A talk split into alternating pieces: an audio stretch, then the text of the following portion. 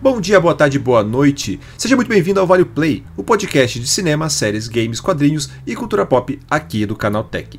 Eu sou Durval Ramos e venho hoje verde de raiva para falar de mais uma série da Marvel que me enganou e só me fez de trouxa.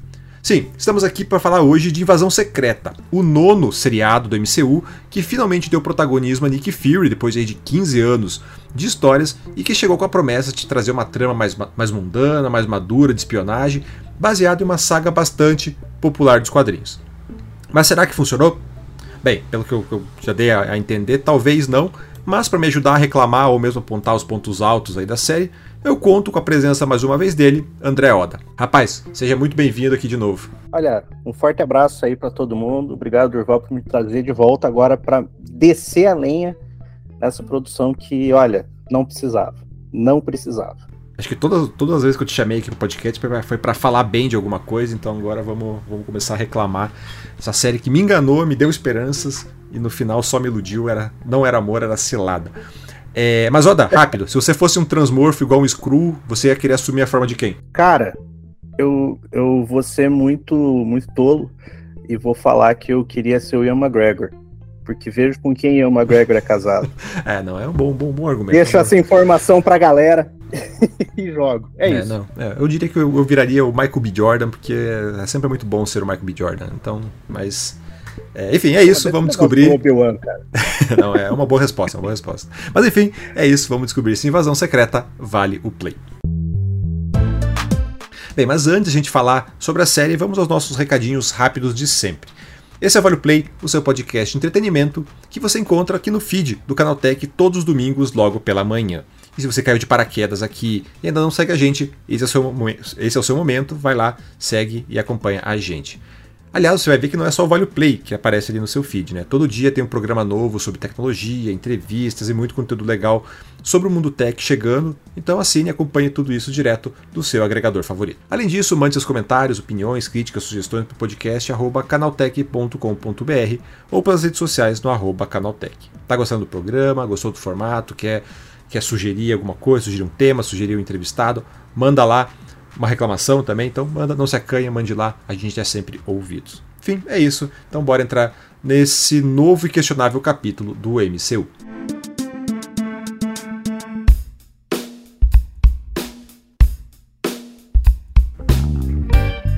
Oda, pra gente começar então, só para situar quem, quem tá chegando agora, explique qual que é a história de invasão secreta no MCU especificamente. Invasão Secreta conta a história dos Skrulls, que é uma raça alienígena que já foi mostrada em Capitã Marvel, e eles estavam vivendo na Terra, eles não têm um lar, eles se revoltaram com essa questão de não ter um lar, de ter que viver como clandestinos no planeta, e começaram a se infiltrar em governos de todo mundo para tentar tomar conta da Terra.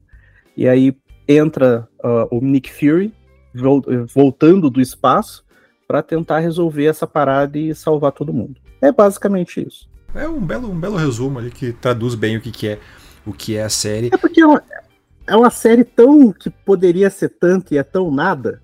Só isso já resume ela inteira. É porque, porque ela é bem é uma proposta também bem diferente do que é o gibi, né? O, o, eu não sei se você leu a, a HQ, Oda.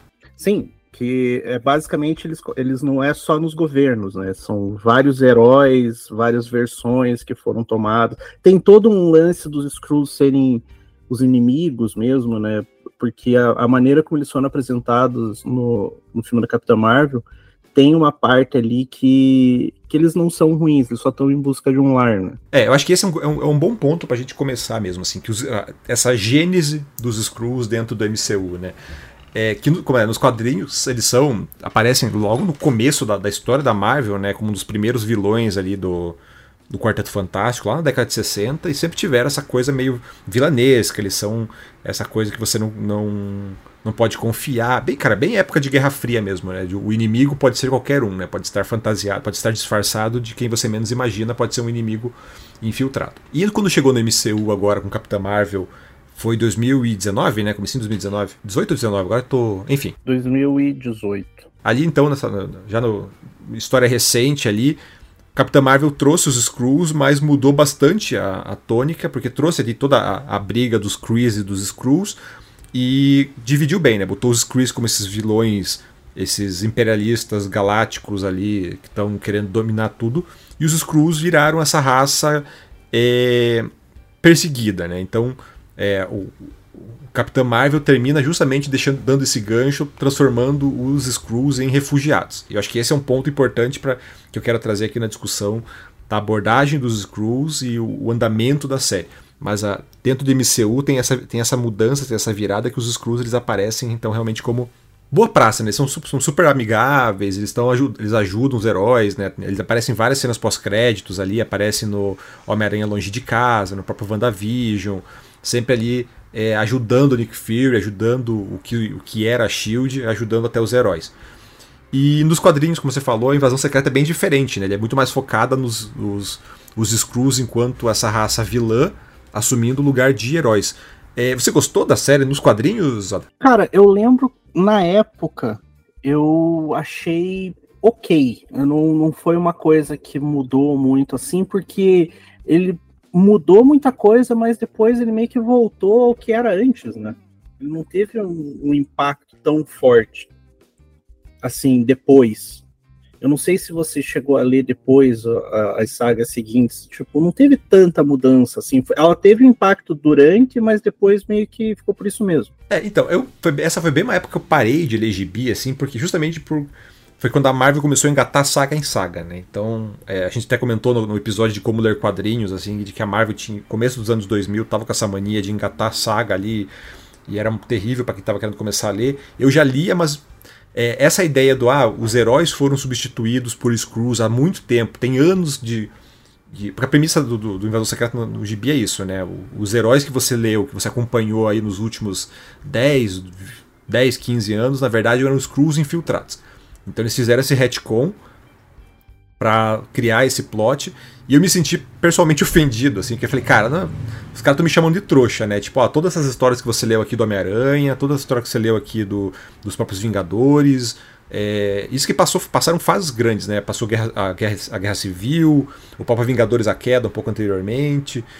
É, o, o recomeço dos Vingadores também. São sagas muito grandes e, histórias muito importantes de, dos personagens do próprio universo Marvel para de repente a editora chegar e falar, ó, oh, na verdade tudo que você leu aí era mentira, era brincadeira, era um screw infiltrado, olha só isso aí.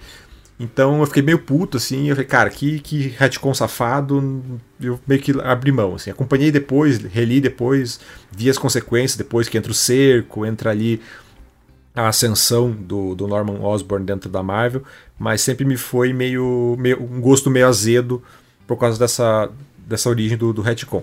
Por isso mesmo, quando a Marvel fez toda essa mudança, anunciou que Invasão Secreta ia ser adaptado, mas com uma outra pegada, essa pegada mais mundana, essa pegada mais de espionagem, sem entrar tanto no retcon que, que me foi tão tão ruim nos quadrinhos, eu fiquei animado, assim, sabe? E daí eu trago a ideia do, do refugiado que eu falei antes ali, né? De você é, quando eu vi essa, te essa temática que tinha, já tinha sido apresentada lá em Capitã Marvel, sendo trazida aqui agora, essa ideia da espionagem, essa ideia da, da geopolítica, essa ideia menos super-heróica e mais, é, mais política mesmo, né? mais de espionagem, mais é, governamental ali, putz, tem potencial aqui.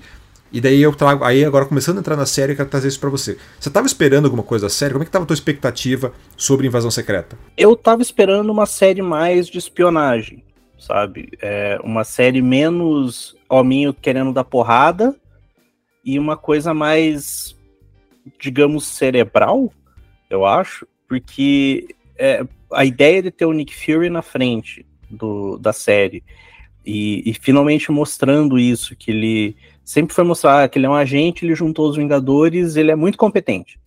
Então, mostrar ele como o espião que ele sempre foi mostrado que ele era, é, eu achei que ia muito mais por esse lado do que a série realmente foi, sabe?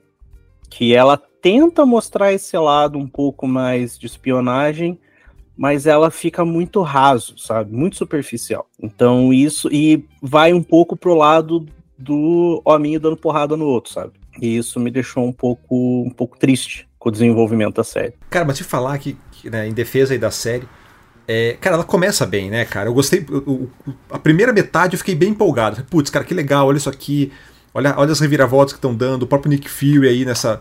É, a, a, própria premissa de trazer o Nick Fury com esse, é, quebrado, esse cara, pô, ele tá, é, tá abalado, ele não é mais aquela, essa figura, esse grande espião, essa grande, é, essa grande mente do universo Marvel, e ao mesmo tempo que misturava ali, de novo, esse lance da, da, da espionagem que a gente falou, mas da do próprio lance da paranoia, né? De ah, você, em quem você pode confiar, em quem que você vai, vai acreditar. É, o começo engatou bem, assim, sabe? Tipo, pô, vai, vai pra um caminho legal. E de repente ali no meio do caminho ele virou, como você falou, virou virou o aminho caindo na porrada só, sabe? Daí, pô, o, o gosto amargo que tava no quadrinho foi pra série ainda mais forte, parece. Eu acho que é isso que você falou, de até a metade, você vai aceitando muita coisa porque ele tá construindo alguma coisa. Então você aceita. Ah, o Nick Fury é, é um homem quebrado depois do, do blip lá, né? Do, que todo mundo virou pó e voltou por causa do Thanos. E ele, eu, o que que aconteceu aquilo ali? Ele se isolou no espaço, porque tem lá a Saber, né, que é a, a estação espacial lá do, da Shield.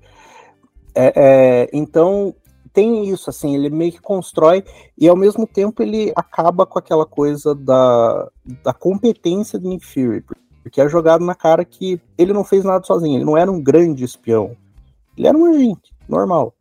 Os Screws fizeram ele chegar onde ele chegou.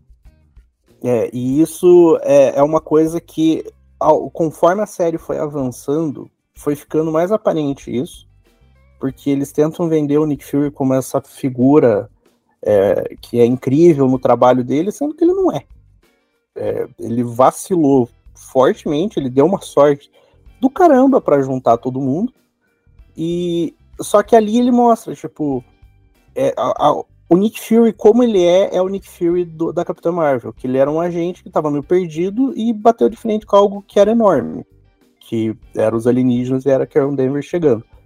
Então, na série, para mim, isso ficou muito aparente, só que até o terceiro episódio ali vai construindo isso. De tipo, tá, beleza, ele chegou até aqui por causa dos Screws e ele tá tentando consertar os erros do passado.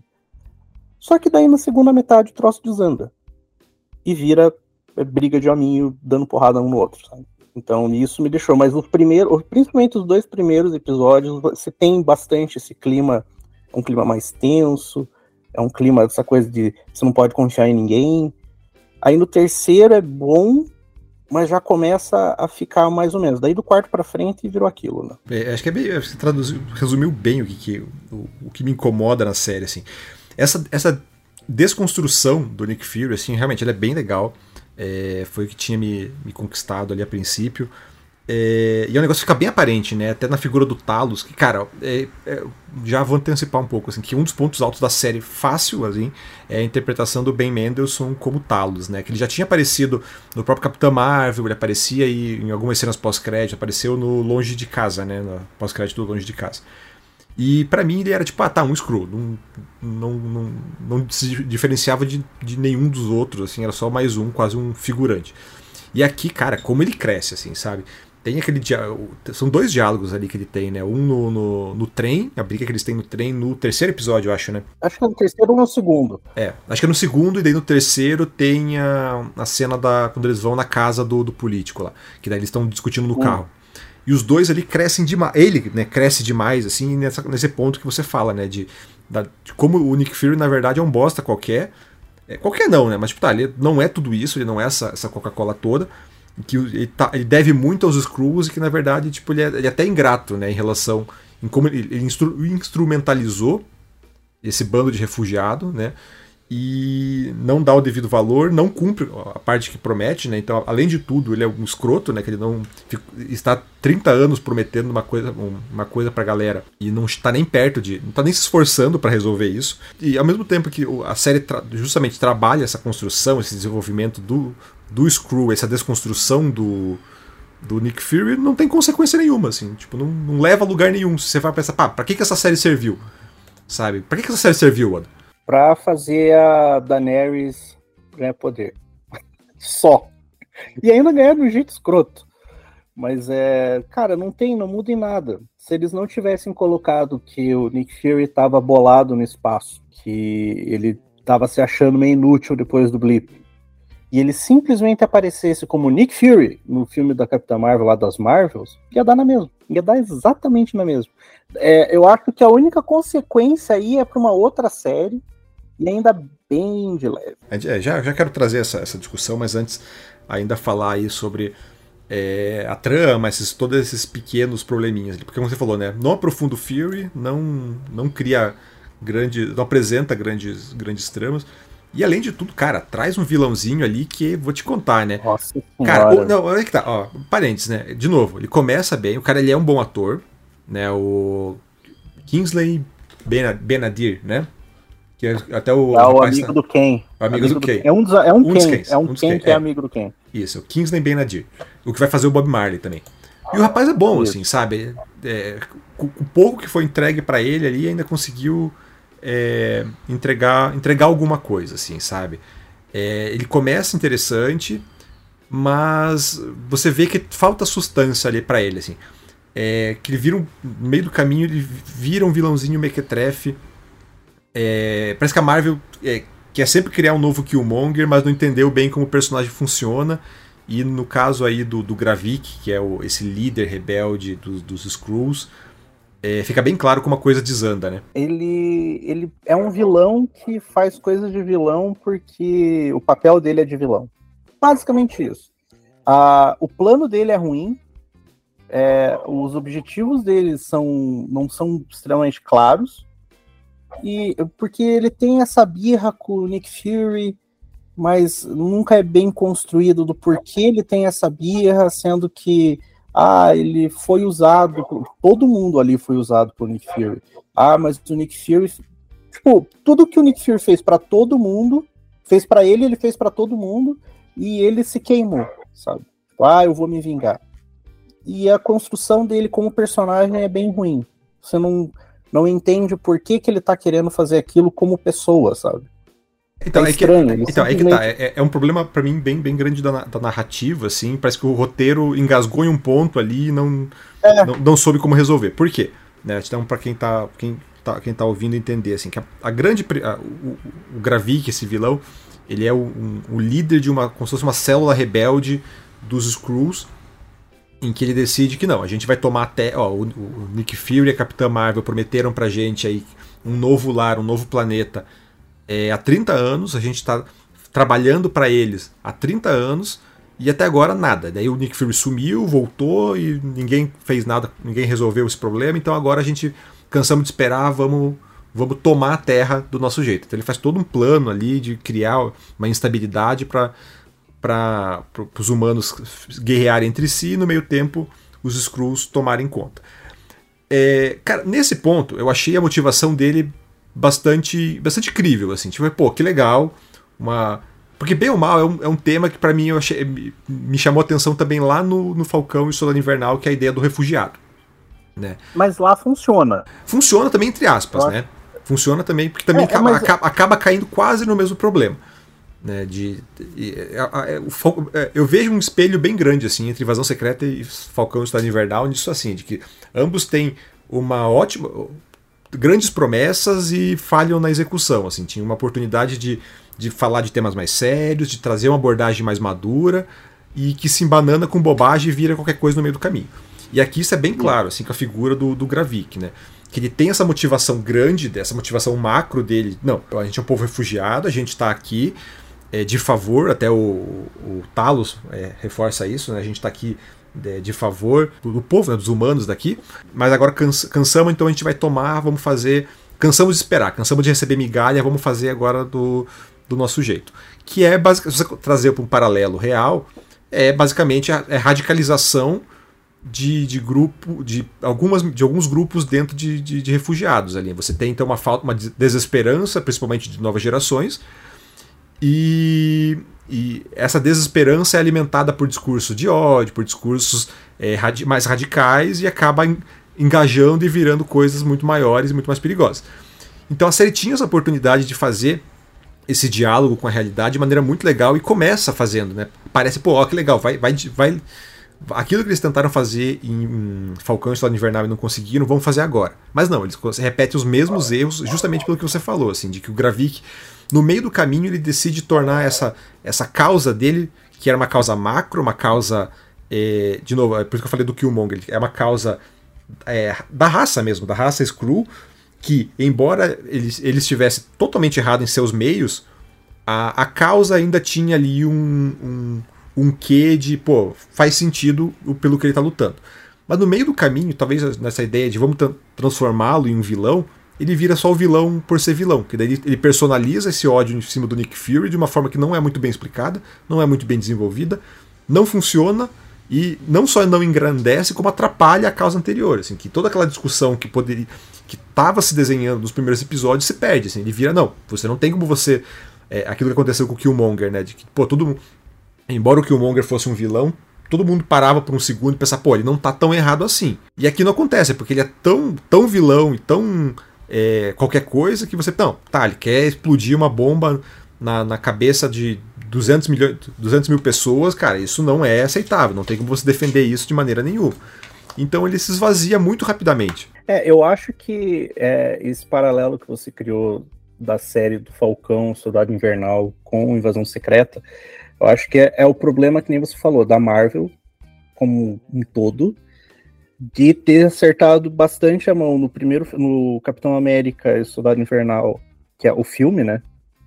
E o Pantera Negra com o Killmonger, que é tocar em alguns pontos mais é, reais num filme, numa história de super-herói.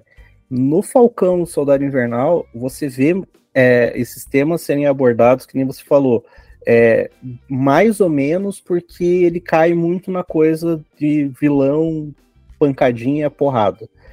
É, eu acho que no Falcão e Soldado Invernal é, ele apresenta muito mais como é, personagens saindo na mão. É um filme, é uma história de super-herói, uma história de gibi. E esses temas eles estão por baixo e acho que é por isso que eles chamam um pouco a atenção ali, e para mim eu acho que funciona melhor. E na Invasão Secreta ele coloca isso já logo de cara e descamba depois pro. É, é só um, uma historinha de gibi, porque ele não consegue se aprofundar demais nesse tipo de tema. Eu não sei se é uma coisa é, da própria da Marvel, da Disney, de não querer ir muito fundo nesse tipo de assunto. Eles jogam aquilo ali para você ter uma noção, para você poder falar depois que ele trata sobre isso, mas ele não se aprofunda. E nas duas séries eles abordam isso de maneiras diferentes, como é, na Invasão Secreta eles começam colocando isso muito na cara, que ele vai tratar muito mais esses temas, só que ele fica muito no raso. E aí, quando você pensa que ele vai um pouquinho, ele descamba para coisa de sempre. E na série do Falcão Solar Invernal, ele tá muito naquela coisa de sempre, só que você vê que por baixo tem um pouco essa coisa ali da radicalização dos grupos e tudo mais, que nem você falou da questão das novas gerações que estão revoltadas com o que estava acontecendo. Tá ali, só que ele nunca vai muito além daquilo.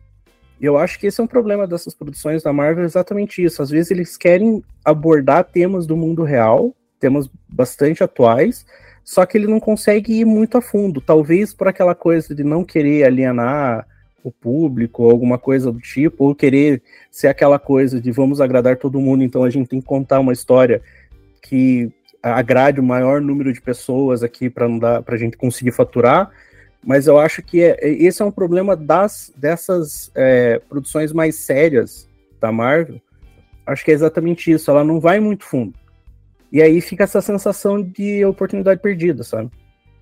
Então é isso que me pegou um pouco na invasão secreta. É bem, mas é bem isso, assim, cara. Essa falta de, de coragem. Assim, ah, a, gente, quer tratar desse assunto, mas vamos só passar muito por cima, porque não vamos, não vamos nos comprometer, não quero, não, não quero ficar melindrado com ninguém.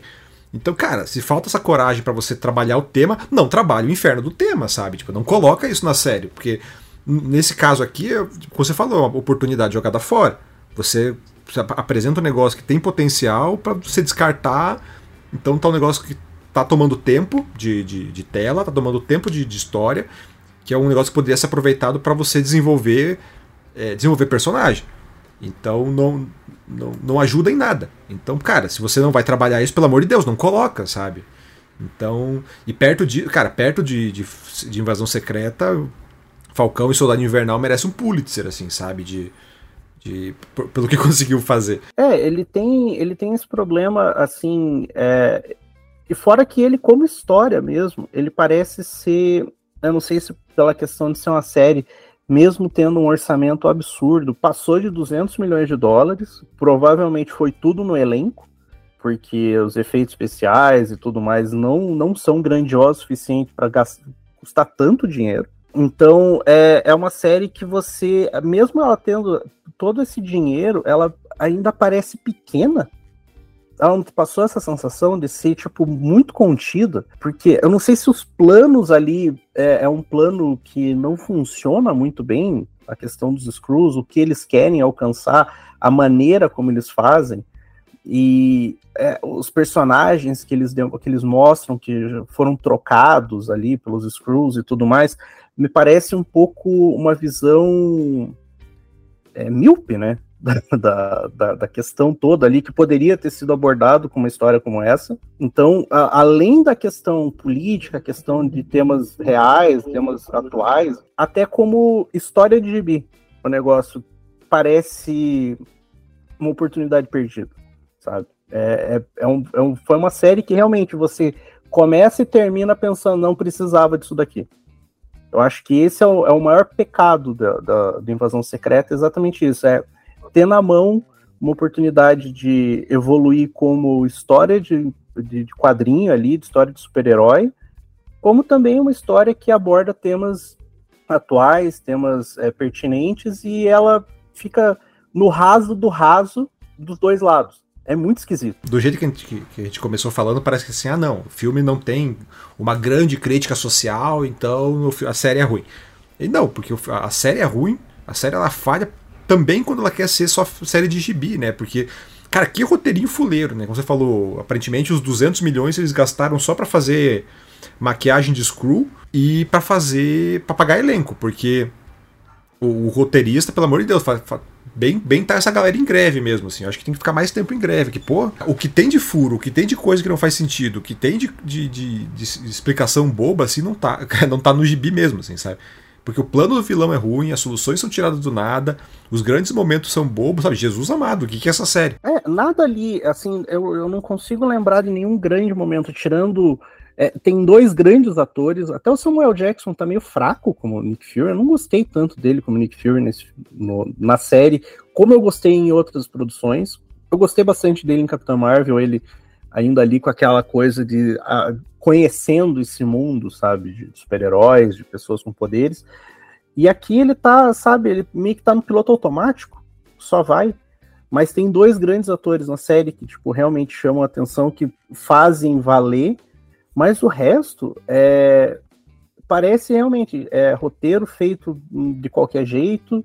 É, a, a, impressão que dá com invasão secreta é ela não está tentando nem fazer uma ponte para um novo projeto e tudo mais. Não, ela existe porque alguém em cima chegou e falou: a gente precisa de série para o Disney Plus. O que, que vocês têm para fazer aí? Ah, então, a gente não tem muita ideia.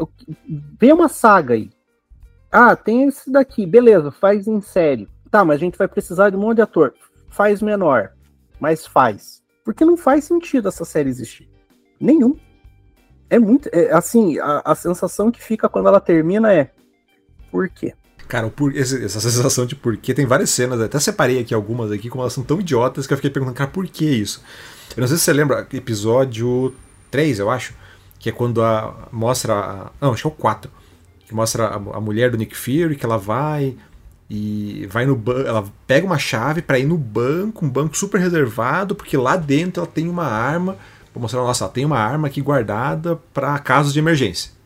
No episódio seguinte, ela tem uma, um, um, quartinho na casa dela, uma gaveta na casa dela, assim, que tem um arsenal de guerra. falei, cara, por quê? Por que, que tem toda aquela, toda, aquela, toda aquela cena, todo aquele drama anterior para você criar um troço bobo, né? Criar uma tensão boba que é, é, é negada, é, perde o sentido na cena, no episódio seguinte, sabe? É, outra coisa, né? A própria é, o próprio plano do, do Gravik, né? O plano do Gravik ele é fazer, ah não, a gente vai criar uma grande tensão entre os países, a gente vai se passar por russos para ficar atacando o, o, presidente dos Estados Unidos, atacar, o, atacar os Estados Unidos, assim force uma, uma, uma retaliação e isso vai virar uma terceira guerra mundial. E daí toda a tensão, né, principalmente no último episódio, no penúltimo e último episódio, é que lá não, eles vão tentar matar o presidente, eles vão tentar é, fazer o presidente iniciar essa guerra. Não era mais fácil, então, já que vocês trocaram todo mundo, os Skrulls têm essa habilidade de assumir forma, assumir a forma da desgraça do presidente? Sabe, tipo, ah não, mas é difícil. Não, o, o, o, tem um Skrull do lado dele que fica sozinho com ele em vários momentos. Faz isso, sabe? Tipo, são pequenas coisas boas. Isso sem falar a maldita cena das gavetas do Fury, né? Nossa, essa foi maravilhosa.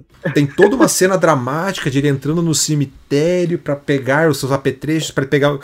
Ele vai abrindo gaveta por gaveta de um mausoléu para pegar um sobretudo de uma gaveta, o tapa-olho de outro, a toquinha de outra. Cara, que para... ninguém parou meio segundo para ler o roteiro, para imaginar como ficou, filmar essa cena e ninguém falou, pô, isso aqui tá estranho, isso aqui não faz sentido. Quando foram editar, montar a cena, ninguém falou, pô, tá meio bobo. Ninguém, ninguém falou isso aqui. Cara, essa galera tá tá, tá, tá bem de fazer greve mesmo, assim, cara. Vai fazer greve, vai, vai brigar, porque estão pagando pouco, é, tem que pagar mais, tem que pagar melhor aí pra, pra fazer um trabalhinho decente, cara, porque tá, tá, tá complicado. Cara, a gavetinha pro tapa-olho me pegou de um jeito que eu ri. Eu fiquei, cara, por... exatamente, por que isso, velho? É, eu, eu acho que é, aí é, é, a coisa, não tem história, eles não têm assunto. Eles, o negócio, vamos esticar. E daí eles ficam esticando uma cena boba, sabe? É uma série, assim, é, eu acredito, todo mundo tem os seus problemas com as séries anteriores da, da Marvel, eu entendo. Apesar de eu ter gostado praticamente todas, mas essa, essa os caras estavam de sacanagem. Porque, meu Deus do céu, que coisa esquisita. É, eu acho que assim, o, o, a palavra assim que mais vem na cabeça quando eu penso esquisito.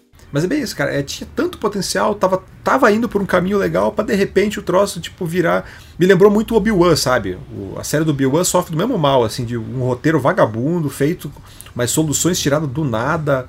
Tipo, o, o Nick Fury ali, a, a, a, mulher do Nick Fury fazendo todo bem bolado com a arma, para depois ter arma, me lembrou o Darth Vader num não dando a volta na, na, na fogueira, sabe? Sim. É, é o, é, o, é o mesmo nível de, de, de, de, roteiro cretino, assim. Mas, né, pra gente não falar que a gente só tá batendo na série, embora ela mereça, tem, tem coisas boas ali no meio, né, né Odair? Tem. Tem, a, a, que nem você falou, a, a participação do Ben Mendelsohn como Talos, que ele tá, assim, é um, um ponto alto da série assim como a Olivia Colman. Cara, Olivia Colman, cara, para mim cancelava essa série no meio, assim, ó. Agora você conheceu a Olivia Colman, agora a série é dela, vai. Só, só brilha. Eu já tava feliz. É, não, você vê claramente que os dois foram os únicos que pegaram, eles leram o roteiro e falaram: Isso daqui não tá bom, mas eu vou, eu vou brilhar com esse negócio. Porque você vê que tanto ele, a, a, as cenas dele são mais sérias, assim, mas você vê que ele tem uma personalidade legal. Mas ela, ela, com certeza, ela pegou, ela leu: Isso daqui é tudo muito bobo eu vou me divertir. E a personagem dela é maravilhosa. Ela aparece muito pouco durante a série, ela aparece em pingadinhos, assim, mas você vê, assim, você quer ver mais dela. Porque é, é uma personagem muito interessante você ver pela Olivia Colman que ela, assim, o jeito que ela atua e tudo mais, funciona muito bem para ela. Inclusive, ela funciona, ela tem um, um, um jeito que lembra muito da personagem que agora eu esqueci o nome que vai ter em Thunderbolts, que aparece em tudo quanto é canto, que apareceu em Pantera Negra e tudo mais, é, que parece muito mais Quero Ser Nick Fury. É, e você vê na personagem da Olivia Colman que ela funciona muito melhor como aquela uma agente, um troço que ela sabe o que está acontecendo nos bastidores e o jeito como ela reage a tudo. Quando tem uma cena que ela vai para torturar o cara para conseguir informação. É maravilhosa aquela cena. É uma cena que, se você descrever, é horrível. Que é uma pessoa torturando a outra. Mas funciona tão bem dentro da série, pela personalidade dela, que fica assim, é uma cena legal de você assistir, porque você vê tá dentro daquilo que eu esperava que a série fosse, sabe? Sim, exatamente. Ela é, ela para mim é a melhor coisa da série assim, fácil, sabe? Eu queria ver mais dela. Espero ver mais dela do MCU aí daqui para frente, porque bem ou mal eles jogam, deixam aberto, né? Não jogam um gancho, eles deixam aberto. Mas queria, queria ver mais dessa personagem justamente por ela.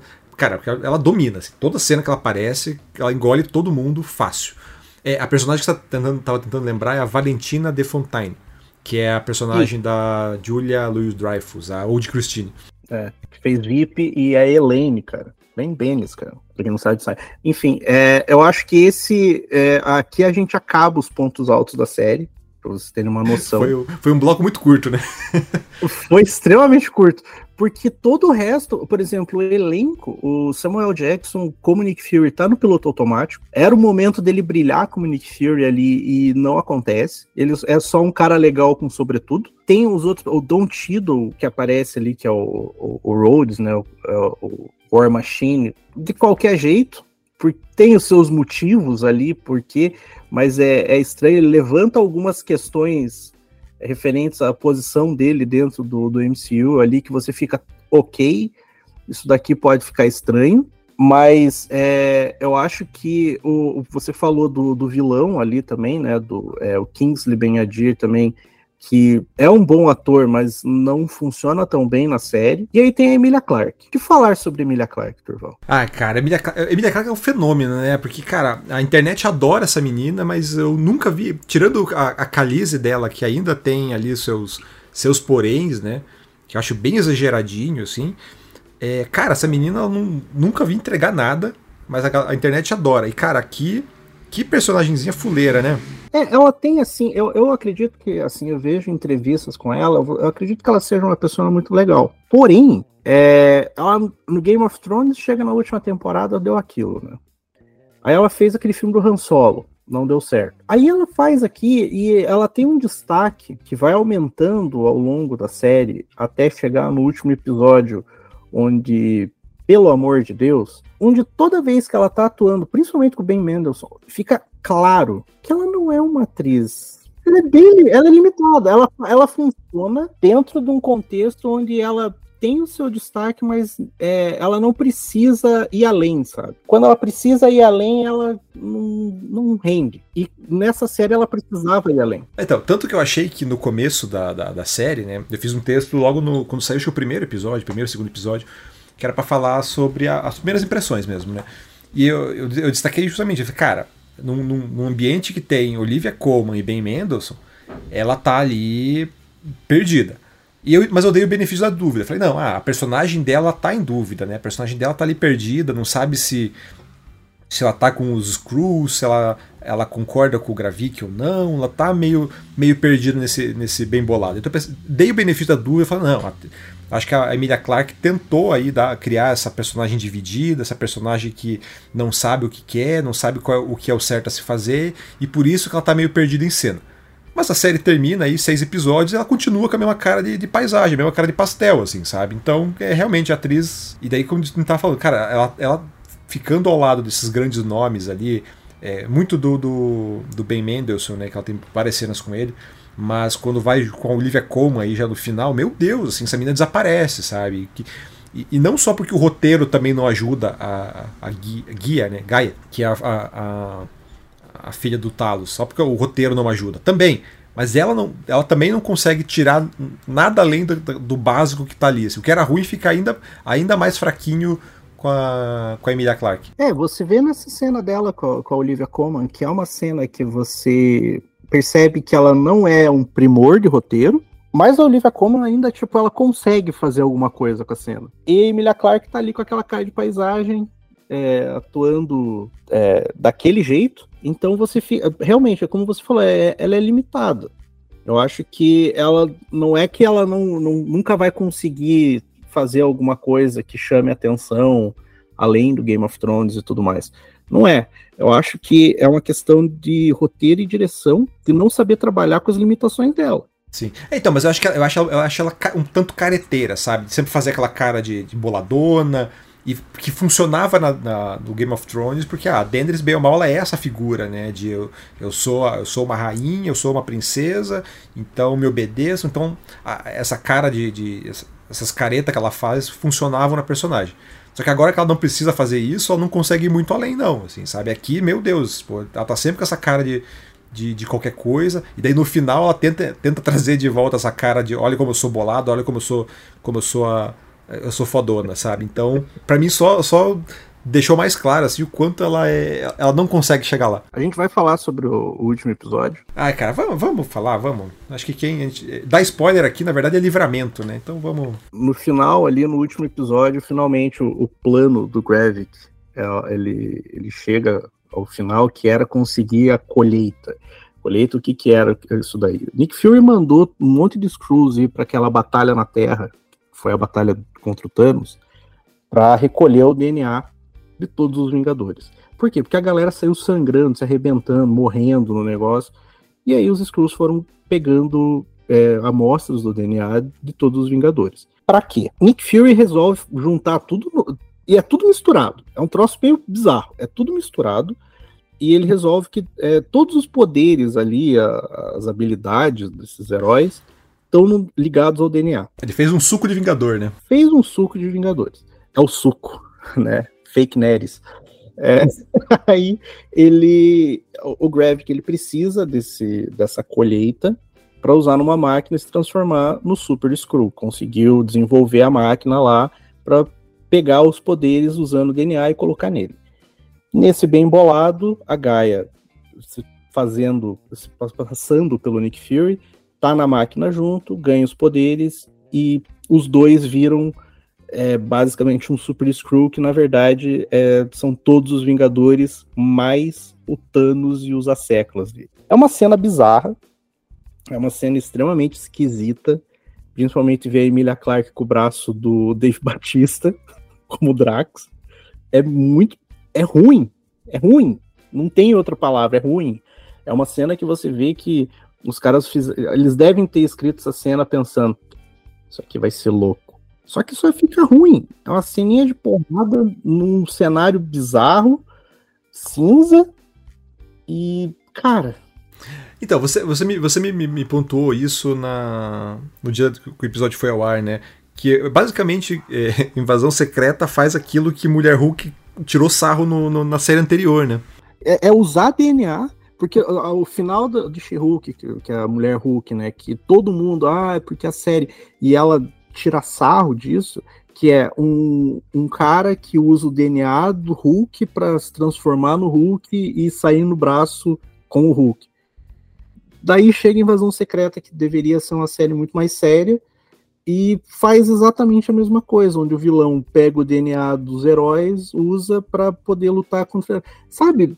É uma parada assim, a Marvel tirou sarro dela mesmo e na série seguinte ela foi lá e repetiu. E que já é um plot repetido, na verdade. Se você for lembrar do Viúva Negra, o, o vilão, a vilã do Viúva Negra, lá, o, o treinador, o Attack Master no caso, já era um pouco disso, né? Ah, essa pessoa que ela, ela consegue imitar todos os movimentos dos Vingadores. Então ela tem ela consegue ser o Pantera Negra, consegue ser o Capitão América, consegue ser o Gavião Arqueiro. Então já é um plot repetido que foi repetido em todas os outros, os outros, as outras séries, principalmente. Virou piada no Mulher Hulk que aqui se repete, tipo, de novo, sabe? Meu Deus do céu. Cara, dá pra ir mais atrás. Se você pegar desde o começo dos filmes da Marvel, praticamente todos os vilões são versões do herói. Então, você vê lá atrás, no, no, Incrível Hulk, qual que é a história do vilão. O vilão tem o DNA do... do, do tem a, mesmo, a mesma fonte de poder, não sei o quê, porque ele usou... Não, o Homem de Ferro, né? O Monge de Ferro lá do Jeff Bridges é isso. Mas faz... É, tipo, é, um, é uma estrutura que faz sentido, os próprios quadrinhos bebem bastante disso. É um lance do o herói é, o herói subvertido, né? A versão maligna do herói. Só que aqui ainda, é ainda mais específico que a ideia do, do, do DNA, né? Vamos copiar os seus poderes agora para fazer um uma, criar um, um inimigo é, muito superior a você. E que já foi vem sendo repetido aí no Viva Negra, virou piada no Mulher Hulk. Não, é muito ruim.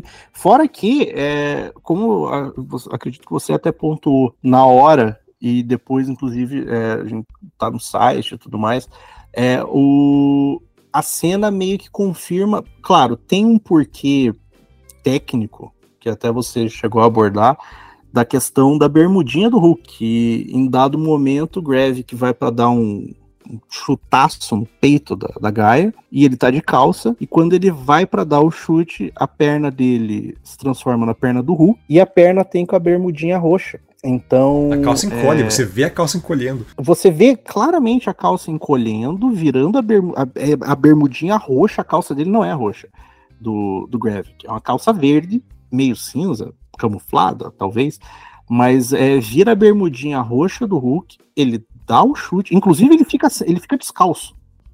E depois ele não tá mais descalço, eu acredito que ele tá de bota, mas enfim. Ele dá o chute e quando ele volta ele tá normal. Então é, a gente brincou que basicamente confirma que a bermudinha do Hulk faz parte do, do DNA dele. Ou que, que os Skrulls estão sempre pelados. É, não, essa é a minha teoria. Eu tô defendendo desde o começo da série que os Skrulls estão sempre pelados e quando eles se transformam ali para criar roupa, na verdade é a própria pele. Estão sempre nus. Porque no gibi eles só mudam a fisionomia deles, né? Eles não mudam a roupa. Acho que depende muito do roteirista, assim, porque tem vezes que muda, tem vezes que não muda, depende da. da é uma bagunça, então eles é. sempre nus. É basicamente isso. Você encostou na roupa de um Skrull, você está encostando no Skrull pelado. Exatamente. É, enfim, ó, dá pra gente então encerrar. Invasão Secreta, vale o play? Cara, ele não vale como série, assim, sozinho, ele não vale como série dentro do MCU, porque ela meio que não altera nada. O máximo que você deve saber, ah, então, é, jogando mais um spoiler, que o Rhodes estava, era um Skrull, acredito, desde Guerra Civil. E isso vai desembocar na, no filme da, das guerras lá, das armaduras. E só. Porque de resto não, não vale não. Foi mal. Foi mal, Marvel. Esse é um ponto que, né, que eles criaram essa não, porque é o tema que é essa, essa paranoia, essa desconfiança, em quem você pode confiar. E você sabe desde o começo que o Rhodes é um, é um Screw, né? Tipo, não engana ninguém. Não tem ninguém ali que é uma surpresa. Nossa, fulano era um Screw. Não. O tempo todo você sabe quem é quem. Então até nisso a série falha, né? Cara, a, a série, ela, ela. A única surpresa aí foi mostrar que Nick Fury não era um bom espião. Ele confirmou novamente que Karen Danvers não se importa com a Terra, porque a mulher simplesmente sumiu. Não se importa com ninguém, né, cara? O Danvers tá fazendo ninguém, qualquer coisa. O negócio, o negócio dela é viajar com regatinha branca e viajar pro espaço. Esse é, essa é a vibe dela. Cara, que desperdício. Enfim, então tá aí nosso veredito sobre invasão secreta. É, talvez seja melhor você poupar aí, vai ver outra coisa, tem bastante coisa saindo ali. São boas seis horas que você vai, vai, vai economizar na sua semana.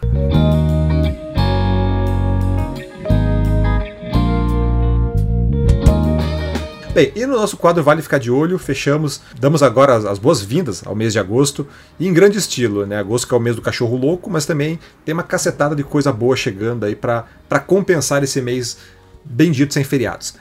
É, nos cinemas a gente tem agora, já no dia 3 de agosto, Mega Tubarão 2, né, cara? Filme de Jason Statham andando soco em tubarão gigante. Cara, é, ele, ele vai com uma espada pra cima do, do tubarão dessa vez, né?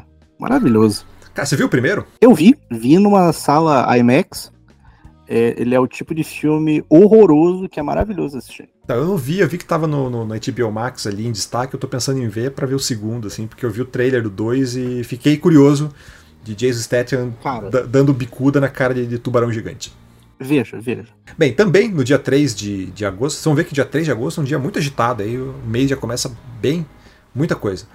E, cara, uma, uma estreia que me pegou de surpresa, que é o The First Slandunk, o filme do, do, do clássico anime, clássico mangá Slandunk, um anime de basquete que.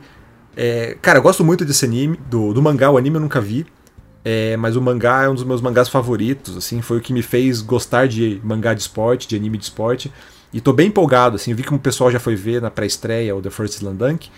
E, e, todo mundo saiu falando muito bem, super bem do filme, então tô animadaço para ver aí. É, esse é um anime que eu, eu deveria assistir.